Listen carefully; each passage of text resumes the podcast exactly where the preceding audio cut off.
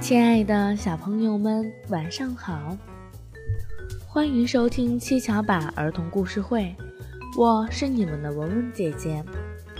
文文姐姐每天都会在七巧板儿童故事会给小朋友们分享好听的故事。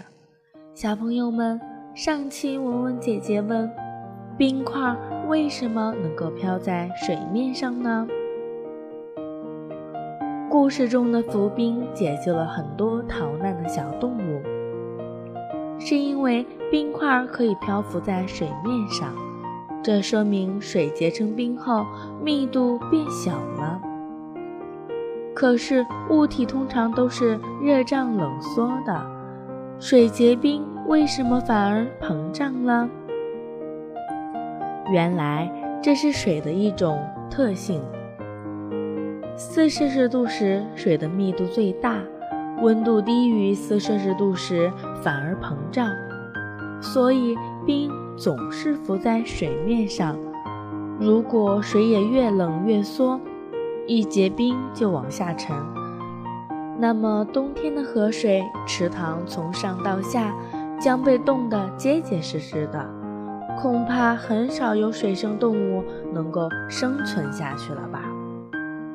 小朋友们，今天文文姐姐要给小朋友们分享的故事是《最后一批飞回的鸟》。春天就快过去，最后一批从南方越冬回来的鸟到家了。在清澈的小溪边，水面又一次倒映出翠鸟蓝羽红爪的美丽身影。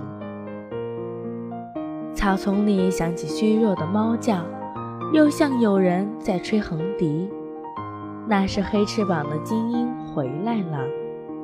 蓝胸脯的扇尾雀和毛色斑驳的白家鸽出现在潮湿的灌木丛中，沼泽地里则多了羽毛金黄的黄棘灵。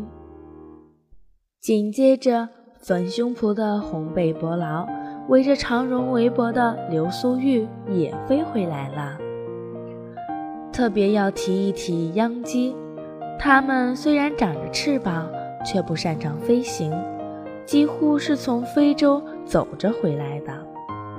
秧鸡在受到惊吓时，只能勉强飞起，而且速度很慢，特别容易被虎视眈眈的猛禽抓住。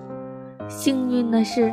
秧鸡跑得很快，而且身体瘦长，能在草丛和灌木丛里自如穿梭，而且悄无声息，所以他们选择徒步穿越欧洲大陆回家。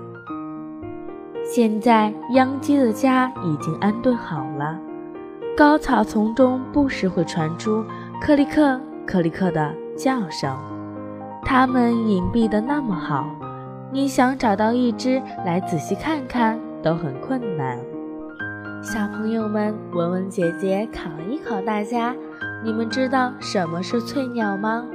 你们知道它们通常都住在哪里吗？小朋友们可以通过下方的评论告诉文文姐姐你们的想法哦。